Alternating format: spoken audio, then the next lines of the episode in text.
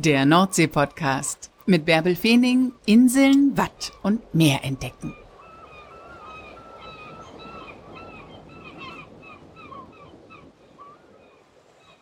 Moin zur 63. Folge des Nordsee-Podcasts. Schön, dass ihr wieder dabei seid. Wir feiern heute noch ein bisschen weiter ein Jahr Nordsee-Podcast. Ich war ja im Sommer im Buchplausch-Podcast zu Gast und habe mich mit Anja Kalischke-Bäuerle und Anne Peisler lange über meine Liebe zur Nordsee unterhalten, über Tipps, die ich gebe und Bücher, die ich empfehle. Letzte Woche hatte ich euch schon einen ersten Teil aus diesem Podcast-Interview vorgespielt und wir waren an genau der Stelle aufgehört, wo wir jetzt weitermachen. Also vielleicht habt ihr euch Gedanken gemacht, was ich antworte. Lasst euch überraschen. Und was war so dein ungewöhnlichster Gast? Mein ungewöhnlichster Gast oder mein überraschendster Gast oder woraus sich dann auch ganz viel ergeben hat, war vielleicht Arvid Fuchs. Der ist ja leidenschaftlicher Segler, geht immer auf Expeditionen und das schon seit 1977. Und ich hatte den ich weiß, in der Nordtour hatten wir auch immer mal Filme über den und ich fand den einfach toll, also was er macht. Und aber irgendwie habe ich nie was, ich habe nur immer gedacht, wow, der segelt. Und ich weiß, wir haben dann auch mal in Flensburg Moderationen aufgezeichnet und dann habe ich eine Moderation vor seinem Schiff, die, das liegt da, die Dagmar On, das ist, mhm. ja, die hat sein, den Heimatplatz im, im Museumshafen in Flensburg. Und dann haben wir sogar angefragt, ob wir eine Moderation auf dem Schiff drehen dürfen, durften ja. wir, aber er war mhm. natürlich nicht da. Und dann ja. habe ich gedacht, okay, jetzt für den Podcast kann ich ihn ja mal anfragen. Ne? Und dann habe ich ihm geschrieben, ja. Und ich wollte, ich wusste, dass er wieder auf Expedition geht und darüber wollte ich eigentlich mit ihm sprechen. Und dann mhm. hat er aber im Podcast erzählt, wie sehr er die Nordsee liebt. Das hatte ich jetzt nicht so erwartet, weil er ja in Flensburg sitzt. Aber seine Oma war auf Sylt und er war immer bei seiner Oma auf Sylt und hat aufs Meer geguckt und hat gesagt, da will ich hin. Also das war der Impuls für ihn und das war dann ist er so schön ins Erzählen gekommen. Das war total klasse.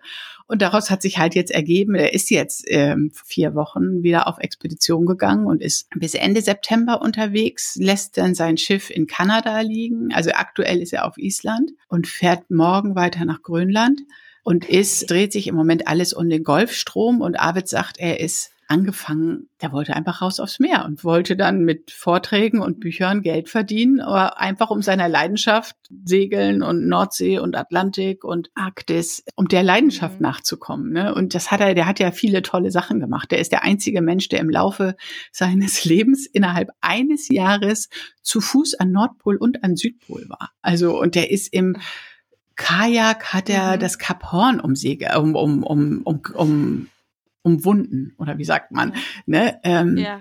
Der hat so ist so oft an die Extreme gegangen. Der ist äh, mhm. mit Schlittenhunden noch im Alter von 59 äh, durch Grönland, 70 Tage quer durch Grönland. Da gibt es auch unfassbare Filme zu auf, auf YouTube. Mhm. Das ist ein unglaublicher Typ. Ja, er sagt gespannt. jetzt, bei all seinen Expeditionen ist er einfach er ist ja einfach nur als Abenteurer losgezogen, aber er ist Augenzeuge des Klimawandels geworden, weil früher war, war, gab es mhm. noch Eisberge und Eis, wo es jetzt nichts mehr gibt. Und mhm. ähm, das ist ihm, also es ist auch bei dieser Grönland-Expedition wird das auch deutlich in den Filmen, dass sie manche Wege einfach nicht nehmen können, weil das Eis schon viel zu dünn ist. Und mhm. das ist ihm im Laufe der Zeit so klar geworden, was, was er da jetzt wirklich gerade erlebt und dass es wenig Menschen gibt, die das wirklich so sehen, weil sie mhm. immer wieder an diesen Orten unterwegs sind. Es gibt es ja nicht so viele, die so extreme Expeditionen machen. Nee. Und dass er deswegen auch eine Verantwortung hat und das weitergeben will und muss. Und er mhm. hat ja auch total viele Fotos, mit denen er alles dokumentieren kann. Mhm.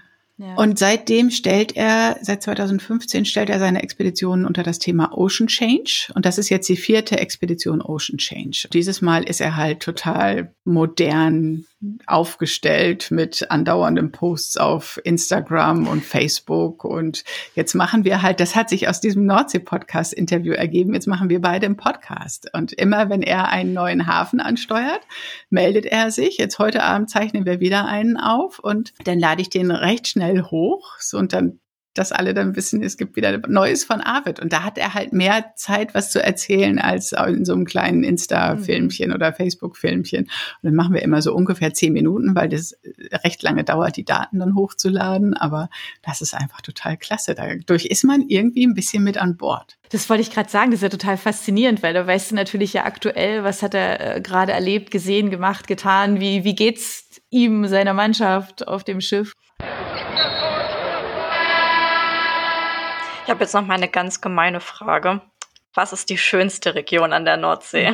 Ich weiß gar nicht. Das hängt ein bisschen davon ab, was man will. Wenn man Kutterhäfen will, ja, dann muss man nach Ostfriesland fahren. Da gibt es, wenn man diese malerischen Kutter liebt und frische Krabben will, wobei, na, Büsum ist natürlich auch ein toller Kutterhafen, aber das ist ein Kutterhafen. Ich liebe Büsum, ich bin da auch häufig, ich habe da auch schon ein paar Folgen gemacht, nichts gegen Büsum. Aber wenn man jetzt in Ostfriesland ist, dann kann man halt von, das sind ja immer diese Sielhäfen, weil ein Siel ist ein Durchlass im Deich, wo das Wasser auch rausfließt. Und da, das kann man sich mal so merken, wo Sielhäfen sind, da sind meistens auch Kutter, also Gretsiel, Neuharlinger Siel. Dornumer Siel. Also das sind ganz schöne Kutterhäfen. Und da kann man halt, Neuheiliger Siel zum Beispiel ist echt noch so ein richtig lebendiger. Da sind Kutter, die regelmäßig immer noch rausfahren. Ähm, ja, fahren sie sogar mit den Gezeiten raus und wieder rein, damit sie nicht gegen den Strom fahren müssen. Und wenn die wiederkommen, dann kann man halt frische Krabben vom Kutter kaufen. Ja, und das ist einfach total schön. Und das sind auch wirklich das sind die einzigen Krabben, die ich esse. Ja, sich dann hinsetzen, die Krabben poolen, auf den Kutter gucken und dieses Nordsee-Feeling genießen. Weil die anderen Krabben, die müssen ja erst in Marokko gepoolt werden oder sind halt irgendwie wirklich nicht, die sind noch gut, weil die werden ja sofort an Bord gekühlt. Aber die frischesten Krabben sind die, die du einfach direkt vom Kutter kriegst, die gar nicht erst nach Marokko gegangen sind und das Krabbenpoolen, das Klar. zu entdecken, das ist auch als wert, äh, es einfach zu machen. Und ja, das ist halt dann so ein Urlaubsgefühl. Und man muss sie sowieso gleich aufessen, weil so lange halten sie sich nicht. Man kann sie nicht bis ja. zum nächsten Tag oder halt, dann sind sie halt total konserviert. Ne? Und wenn man richtig tolle Strände will, die man eigentlich gar nicht in Norddeutschland erwartet, sondern für die man bislang immer weit weggeflogen ist, dann muss man auf die Inseln. Ja, also, und da ist, sind alle Inseln schön. Das ist ja Amrum, Sylt, Jüst, Norderney. Ich will überhaupt gar keine auslassen, weil die haben alle krasse, tolle Strände. Also, wenn ich jetzt eine nicht genannt habe, heißt, also die sind alle zu empfehlen. Die Inseln an sich sind schon wieder unterschiedlich. Also Föhr und Norderney und Sylt da ist ja mehr los. Da ist einfach, die sind größer und äh, Norderney ist so eine Stadt im Meer im Grunde. Föhr ist auch größer, hat viele Ortschaften, hat redgedeckte Häuser, ist ganz lieblich. Und Sylt ist natürlich mondän. Wohingegen zum Beispiel Amrum oder Spiekeroog, das sind mehr diese Naturjuwele. Im, also das ist, da ist einfach, ja, da fährt man hin, um die Natur zu genießen. Äh, wenn ich, ich will jetzt, ich habe gerade überlegt, ob ich sage, da ist die Welt noch in Ordnung, aber ich will gar nicht sagen, dass die Welt auf den anderen Inseln nicht in Ordnung ist. Ne? Baltrum ist einfach so eine kleine schnuckelige Insel. Klein, aber da ist auch gut was los. Und Jüst ist auch traumhaft schön. Die sind alle traumhaft schön. Borkum ist viel mehr los. Borkum und Norderney sind einfach äh, ähnlich von der Größe her. Und wenn man wirklich was ganz Außergewöhnliches will, dann muss man auf die Halligen. Ja, also da kann man ja auch Urlaub machen. Und es gibt auf Hallig Langeness sogar ein Vier-Sterne-Hotel. Also wenn man es aufs Hotelleben abgesehen hat. Aber es gibt auch ganz tolle Ferienwohnungen. Ich habe auf, auf Hallig-Hoge habe ich auch schon zweimal Urlaub gemacht. Das ist traumhaft. Und man hat auch wirklich alles, was man braucht da. Man kann da einkaufen. Früher gab es auf Hallighoge sogar mal einen Pizza-Bringdienst. Ich glaube, den gibt es nicht mehr. Aber man kann auch zur nächsten Warft laufen und da essen gehen. Da gibt's ja überall Gaststätten, die heißen da Pesel. Ne? Also da kriegt man wirklich alles, was man braucht. Und dann isst man Mehlbüdel. Ja, es ist eine nordfriesische Spezialität. Also das ist einfach ein bisschen Eintauchen in eine andere Welt. Aber ja, die. Insulaner und die Einheimischen, die erzählen mir immer, dass letztes Jahr so viele Menschen an der Nordsee waren, die vorher immer irgendwo in den Süden geflogen sind. Und mhm. Corona geschuldet sind sie letztes Jahr dann halt auf die Inseln geflogen ja. oder gefahren. Fliegen kann man übrigens auch hin. Die meisten haben einen Flughafen. Ähm, und dann haben die gesagt, sowas gibt es hier. Solche mhm. Strände, mhm. dafür sind wir sonst immer weggeflogen. Diese waren völlig überrascht, ja. also dass es das gibt. Mhm. Was ich jetzt vergessen habe, aber was auch total zu empfehlen ist, ist Helgoland. Dafür muss man ja ein bisschen weiteren Weg auf sich nehmen und man kann auch nochmal aufs Wetter achten. Wenn das, wenn das rau ist oder stürmisch ist, dann ist dieses letzte Stück vor Helgoland, das sogenannte Hamburger Loch, da geht's auch schon mal, kann es schon mal ein bisschen zur Sache gehen. Dafür gibt's dann die Spucktüten. Aber ähm, man, wenn man da ist, ist es ja sofort vorbei. Also man muss sich da auch nicht reinsteigern, sondern man muss es einfach wegdenken. Mhm. Aber Helgoland ist auch total klasse. Und auf Helgoland gibt es auf der Düne gibt es ganz tolle moderne Unterkünfte. Düne ist die kleine Insel neben Helgoland. Da fährt man mit so einer kleinen mhm. kultigen Fähre rüber. Und da gibt es so moderne Blockhäuser, bunt angemalt. Äh, und jetzt gibt es auch noch neue kleine Tiny Houses. Und das Faszinierende an der Düne ist, wir waren da mal ähm, mit der Familie vor Ostern. Zum einen liegen auf der Düne an den Stränden die Kegelrobben. Ja, es ist die Heimat oder ein beliebter Platz der Kegelrobben. Und die bringen im Winter da ihre Jungen zur Welt. 400, 500 Kegelrobbenjungen kommen da zur Welt. Und man kann da nicht ganz nah, das darf man nicht, weil das ist das gefährlichste Raubtier der Nordsee, aber man kann da so dran vorbeispazieren. Da war es dann so auf Helgoland, aber das war, war Ostern im März. Dann wollten wir, glaube ich, Ostermontag zurückfahren und konnten wir aber nicht, weil irgendwie da so ein Sturm war, dass die Fähre überhaupt gar nicht fuhr. Dann habe ich in der Schule angerufen, dass wir festsitzen auf Helgoland und dass die Kinder am nächsten Tag nicht zur Schule kommen können. Das ist natürlich ein Erlebnis, was sie nicht vergessen werden, dass wir einmal, dass sie einmal nicht zur Schule konnten, weil sie da in der Nordsee saßen. Ja, aber das ist alles, es ist, ist so viel Einzigartiges, weil es ist Weltnaturerbe Wattenmeer und das ist halt eine einmalige Region, eine weltweit einmalige Region. Und es klingt so toll, mhm. dass ich mir jetzt gerade so im, im, Kopf ausgemalt habe, so ein Inselhopping, ja, wenn man so, ne, so, weil die klingen alle so toll. Also egal von welcher Insel, von welcher Ecke an der Nordsee du jetzt gerade sprichst, ähm, das klingt wirklich echt faszinierend. Ja. Mhm. Ich kenne noch nicht so viel, also viel von den Sachen, die du jetzt erzählt hast, wo ich gedacht habe, ja, okay, also kenne ich jetzt nur vom Hörensagen, war ich noch nicht. Ja, an einigen Orten war ich schon, aber aber tatsächlich, ja, macht das echt Lust, dahin zu fahren. Aber sag mal, du hast ja ganz am Anfang bei den Tipps, nach denen dich die Anne gerade gefragt hat, ähm, hast du ja die Kutter erwähnt. Die Kutter, die haben es dir ja besonders angetan. Also Stichwort Kuttergucker. Ja, ich habe für alle, die sich auch mal selbst auf den Weg machen wollen und die sich vielleicht noch nicht so sehr an der Nordsee auskennen, habe ich einen Kuttergucker zusammengestellt. Also das sind meine liebsten Kutterhäfen an der Küste. Den kann man sich runterladen bei mir. Die Adresse ist kuttergucker.nordseepodcast.de. So eine kleine Übersicht. Und Klingt eigentlich alles total idyllisch, aber in Fernsehfilmen oder in Büchern auch ist die Nordsee eigentlich oft die Kulisse für blutige Morde. Wir hatten es ja vorhin schon mit den Nordsee-Krimis. Was meinst du denn, wie das zusammenpasst? Ich habe für den Nordsee-Podcast ein Interview mit Klaus-Peter Wolf gemacht. Der ist ja der Autor der Ostfriesland-Krimis da hat er gerade im Februar sein neuestes Werk rausgebracht. Da gab es drei Morde auf Langeoog. Dann habe ich gesagt, aber ja, weshalb denn das? Und dann sagt er, das ist eine Auszeichnung. Also Orte, die er besonders schön findet, da platziert er eine Leiche. ja, so. Okay. Und das Flinthörn auf Langeoog, das ist äh, auch ein Natur, Gebiet da, ein, ein sehr idyllischer Ort. Da hat er in diesem, in diesem Roman sogar zwei Leichen abgelegt. Also das okay. ist, äh, bei Klaus-Peter Wolf ist es einfach eine Auszeichnung. Wenn er irgendwo eine Leiche deponiert, dann das ist traumhaft. Dann muss man da eigentlich sofort hin. Bei Klaus-Peter Wolf kommt ja das Café Tenkate vor in Norden, das inzwischen auch ein, das es tatsächlich gibt und das ein touristischer Anlaufpunkt geworden ist. Wegen ihm, oder? Ja, wegen ihm. Sein Kommissar ist immer diese Marzipanseehunde. Und Klaus-Peter Wolf sitzt gerne in diesem Café Tenkate in Norden und ist eben auch Marzipanseehunde und äh, hat so eine Kladde und da schreibt er handschriftlich seinen Roman drin und das wird dann irgendwie nachher abgeschrieben, ne? Ja.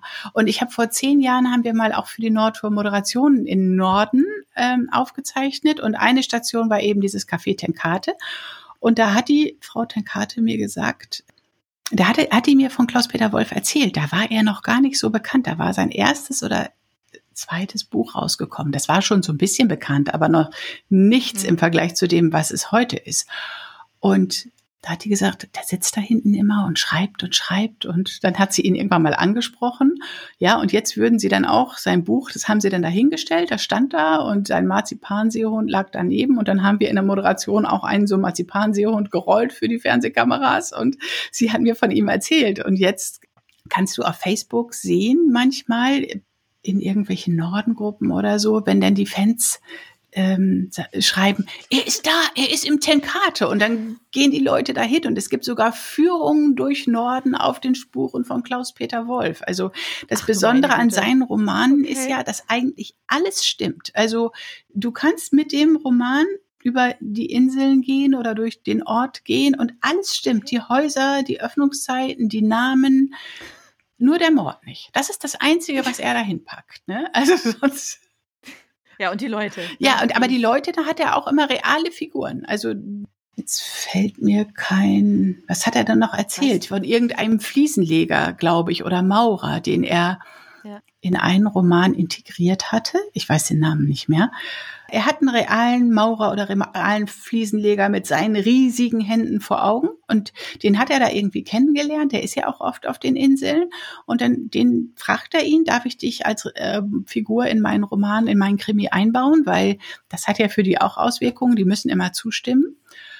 Ja, und dann werden diese äh, Krimis ja jetzt inzwischen auch verfilmt. Und dann gab es, da, als ich dieses Interview mit ihm hatte, gab es auch gerade Dreharbeiten.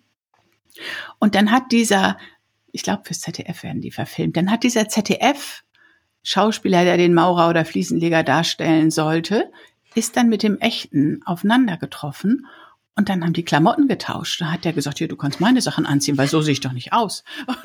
so. Also versucht er schon, das wirklich alles oh, sehr realistisch äh, zu okay. regeln. Und deswegen, der ist da auch total beliebt, weil er, der ist ganz unkompliziert. Ja, klar, das glaube ich, ja. das glaube ich.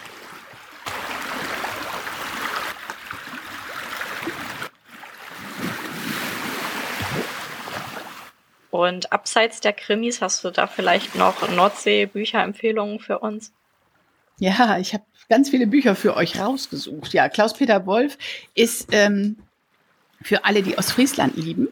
Der schreibt halt Ostfriesen-Krimis. Und dann gibt es noch Janne Mommsen, der schreibt Bücher, die auf Föhr spielen. Den habe ich auf meiner Liste für Nordsee-Podcast und ich habe den mal wir haben auch für, haben wir auch mal Moderationen für die Nordtour aufgezeichnet. Da hatten wir ein ganz tolles Porträt über Janne Mommsen in der Sendung. Und die, da, über den mache ich, mit dem mache ich auf jeden Fall eine Podcast-Folge. Aber der, ich will jetzt das nicht so aus Friesland lastig machen, sondern der schreibt für Für und äh, schreibt unter dem Pseudonym Janne Mommsen und hat dann auch erzählt, wie die Insulaner erst reagiert haben, als er gefragt hat, ob sie die Bücher da auslegen, der Buchhändler auf Förder, der mit verschränkten Armen. Erstmal so, ne? Insulaner muss man ja erst knacken, aber jetzt liegen da überall seine Bücher, weil die ein totaler Renner sind. Weil die Fähringer, so heißen die Förbewohner, sich doch von ihm verstanden fühlen. Und die lieben es jetzt auch, was er über die Insel schreibt, ja. Und wer Insulaner besser kennenlernen möchte, für den habe ich noch das Buch Inselstolz. Da sind ganz viele Insulaner porträtiert. Da sind auch Menschen drin, die ich auch für einen Podcast genommen habe, die, aber die kannte ich schon vorher. Also ich habe jetzt nicht daraus mhm. genommen, aber Willi Jakobs, mein einer lieber Fischer aus Neuheilinger Siel, der steht hier auch auf dem Cover, hält sein Netz über den Arm. Also das, das sind schon alles knorrige, coole Menschen, aber ich liebe es, mhm. wenn die Norddeutschen so knorrig sind und erstmal nichts sagen, dann denke ich immer, und ich bring dich zum Reden und irgendwann habe ich sie. Ne? Das liebe ich. Und dann habe ich hier Faszination Nordseeküste. Das ist vom Luftbildfotografen Martin Elsen. Den habe ich auch in einer Podcast-Folge interviewt. Der fliegt halt immer über die Nordsee und fotografiert die Inseln und das Wattenmeer aus der Luft. Der war noch, ich glaube, der war auf keiner Insel. Der kennt ihn nicht vom Boden aus. Ach. Der liebt es halt aus der Luft und der liebt auch das Wattenmeer so sehr, weil es eben je nachdem, wie die Sonne steht, sieht es halt immer mhm. anders aus. Und diese Prile sind einfach so klasse. Also von daher, wenn man mal so einen Rundflug übers Wattenmeer kriegen kann, das ist auch absolut zu empfehlen. Also da muss man aber darauf achten, dass man dann fliegt, wenn das Wasser weg ist. Und am besten früh morgens oder später oder dann abends, wenn die Sonne also äh, tief mhm. steht, dann, dann glitzern die Prielstrukturen und ich habe eine Podcast-Folge mit dem Flieger eines Rettungshubschraubers gemacht, der immer dafür Sicherheit auf den Inseln mhm. sorgt, weil auf den wenigsten gibt es ja ein Krankenhaus und trotzdem sind da unglaublich viele Menschen mhm. und die müssen immer alle ganz schnell irgendwo hingeflogen werden. Mhm. Und der liebt es einfach immer noch. Der ist seit Jahr und Tag fliegt er da hin und her und der kann sich daran nicht satt sehen, weil es einfach immer wieder anders aussieht. Dann habe ich noch ein Fachbuch über die Zugvögel im Wattenmeer. Also für ah. alle, die sich interessieren, für dieses Weltnaturerbe. Da gibt es auch ganz viel Literatur zu. Aber das Wattenmeer ist Weltnaturerbe geworden wegen des ostatlantischen Vogelzuges, weil die Vögel auf dem Weg von Sibirien hin nach Ost oder Ostafrika eben im Wattenmeer Station machen und sich da durchfuttern. Und nur weil sie da so viel Ruhe haben und nicht gestört werden und weil es da auch so viel Nahrung gibt, deswegen können sie den Weiterflug antreten. Und weil das für den Erhalt der Artenvielfalt so bedeutsam ist, deswegen ist das Wattenmeer Weltnaturerbe geworden. Es mhm. gibt auch andere Argumente, weil es eben die größte zusammenhängende Fläche ist, die immer wieder trocken fällt und äh, also im Rhythmus von Ebbe und Flut. Aber dieses Argument mit dem ostatlantischen Vogelzug, das war ein ganz wichtiger Punkt für die Anerkennung des Welterbestatus. Ah, deswegen habe ich das Buch rausgesucht und dann habe ich noch zwei Kochbücher. Einmal das Nordseefischer-Kochbuch. Nordseefischerbuch. Ja, Rezepte und Geschichten von den Nordseefischern. Und das genauso gibt es auch, die sind beide von Silke Ahrens, gibt es auch ein Seenotretter-Kochbuch. Ja, die Männer auf dem Meer, die haben ja auch Hunger. Ne? Seeluft macht ja hungrig, das weiß man ja. Und da gibt's immer, wenn du an Bord essen gehst, gibt's immer gute Sachen. Das ist total spannend und mir würden jetzt tausend Sachen noch einfallen. Das Seenotretter-Kochbuch, das bleibt jetzt auch bei mir hängen, ganz klar. Ja, und die Zugvögel, selbstverständlich. Hab vielen, vielen Dank für deine Zeit. Super, gerne. Es hat mir Spaß gemacht, äh, mich mit euch über die Nordsee zu unterhalten. Danke. Ja, ja, da bin ich so richtig ins Plaudern gekommen. Ich bin mit Herzblut dabei, das habt ihr gemerkt. Aber eins will ich nochmal betonen. Keiner zahlt dafür, dass er in diesen Podcast reinkommt, ja? Also ich mache das, weil mir die Interviewpartner gefallen, weil mir die Themen gefallen, weil mir die Orte gefallen. Aber es ist komplett unabhängig. An der einen Stelle gab es ja so ein bisschen Ostsee-Bashing von mir und deshalb habe ich das Gefühl, ich sollte noch mal was über die Ostsee sagen. Ich liebe die Nordsee, das wisst ihr alle. Aber ich habe auch schon mehrere Urlaube an der Ostsee gemacht. Und wisst ihr was? Da kann ich mich tatsächlich richtig erholen, weil an der Nordsee bin ich immer am Recherchieren. Ganz egal, mit wem ich mich unterhalte, ganz egal, wo ich bin, rattert es in meinem Kopf. Passt er in Podcast, passt er in Film, was ist das für eine Geschichte? Merke ich mir das? Mache ich mir Notizen? Irgendwie bin ich immer unter Strom. Und an der Ostsee, okay, das Wasser ist immer da. Da ist nicht diese Wucht, die ich so liebe. Und dieses Nichts. Und dann ist da wieder alles. Es ist einfach immer gleich, aber es gibt traumhafte Sonnenuntergänge. Es gibt Farben, die es so nur an der Ostsee gibt. Und ich komme tatsächlich zur Ruhe. So, das musste jetzt einfach mal gesagt werden. Das war der heutige Nordsee-Podcast. Wie immer freue ich mich, wenn ihr mir eine gute Bewertung hinterlasst, wenn ihr anderen von diesem Podcast erzählt und wenn ihr nächste Woche einfach wieder dabei seid. Und wenn ihr euch zwischendurch aufs Meer hinaus sehnt, dann habe ich ja noch einen zweiten Podcast für euch, Expedition Ocean Change, den ich zusammen mit Arvid Fuchs produziere. Der hat jetzt gerade Grönland verlassen, ist auf dem Weg nach Island, befindet sich jetzt aktuell in der berühmt-berüchtigten Dänemarkstraße, zum Glück mit achterlichem Wind ja, und wird jetzt Ende dieser Woche in Island eintreffen. Dann gibt's eine neue Folge, aber Anfang dieser Woche hat er sich per Satellitentelefon gemeldet. Also jede Menge los auf dem Meer. Und ich nehme euch immer wieder mit ans Meer, wo auch immer ihr mir zuhört. Der Expedition Ocean Change Podcast wird in 47 Ländern gehört, der Nordsee Podcast in 106 Ländern, wo auch immer ihr mir zuhört. Schön, dass ihr mit mir ans Meer geht. Liebe Grüße.